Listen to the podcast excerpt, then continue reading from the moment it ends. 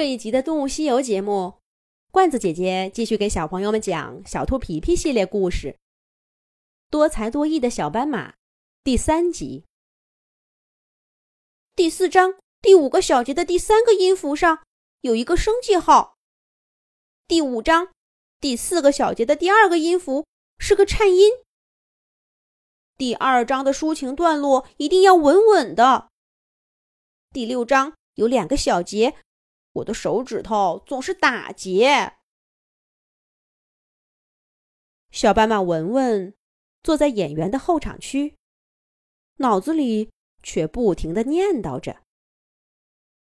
他今晚演奏的曲目是《草原之夜》，那是文文刚刚学会没多久的新曲目，也是著名的创作大师犀牛先生的力作。作为音乐节的压轴曲目。再合适不过了。可是，这首优美的曲目，对文文来说，同样是一段艰辛的旅途。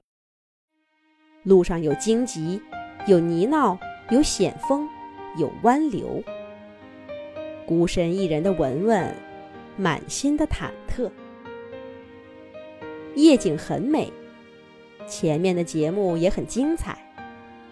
但是在文文的面前，这一切都隐身不见了。最后一个节目马上开始，快，快叫小斑马做好准备。小斑马，文文，竖琴演奏家，准备上台啦！后台人声嘈杂，刚刚结束舞蹈表演的羚羊姑娘们推着文文来到舞台中央。又迅速而优雅地退下去，把整个的舞台留给独奏的音乐者。当掌声响起，台上台下所有的目光，通通热切地打到文文身上时，他脑子里刚刚汹涌不安的念头，全部都像退潮后的浪花，安安静静地躲到脑海深处了。长颈鹿老师从容而坚定的身影从浪花中浮起。孩子，忘记那些节奏音符，忘记台下的观众，尽情的享受音乐之美，夜色之美吧。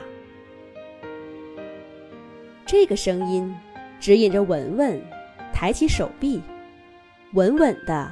拢住了低垂的琴弦，第一个音符像黄昏的晚霞，壮丽的一抹，便迅速的退向大地的尽头。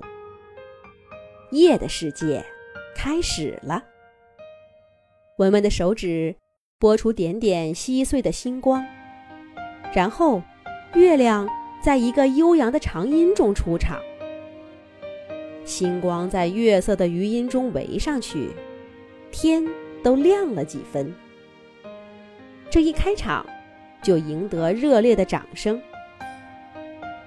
音乐当中的动物也在第二章如约而来，清晰的，仿佛在琴弦上留下了爪印和蹄痕。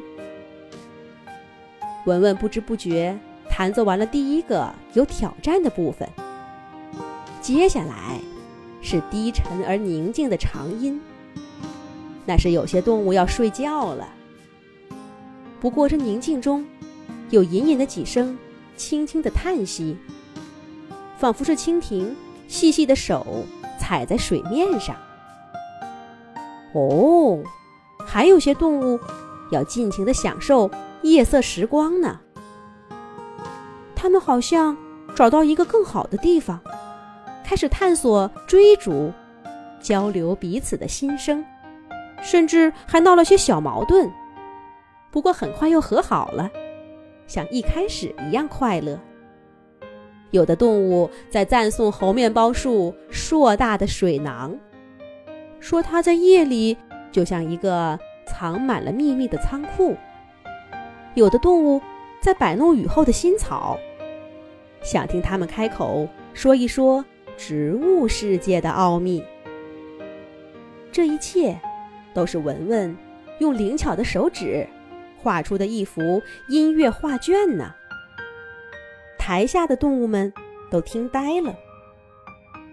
可是突然，这画卷上出现了突兀的一笔，就好像是一只奔跑的羚羊突然跌了一跤，然后又是一只，整个羚羊群都乱了节奏，扑通通倒在地上。其他动物也都乱了，犀牛乱撞，大象发火，紧接着天也被扯开一个口子。最后，这一切都定格不动。动物们从陶醉和震惊中回过神儿来，看到演奏师文文手足无措的站在舞台中央。第五章那个颤音弹错了，文文自此乱了阵脚，再也弹不下去了。我们的草原音乐会到此结束，感谢大家观看，谢谢大家。主持人叟猫简单说了几句答谢词，就拉上幕布，彻底宣告了文文的失败。我，我演砸了。文文难过的想到，他脑海里长颈鹿老师从容而坚定的身影，早就被冲得粉碎，再也拼不起来了。文文搞砸了演出，接下来会发生些什么事儿呢？咱们下一集讲。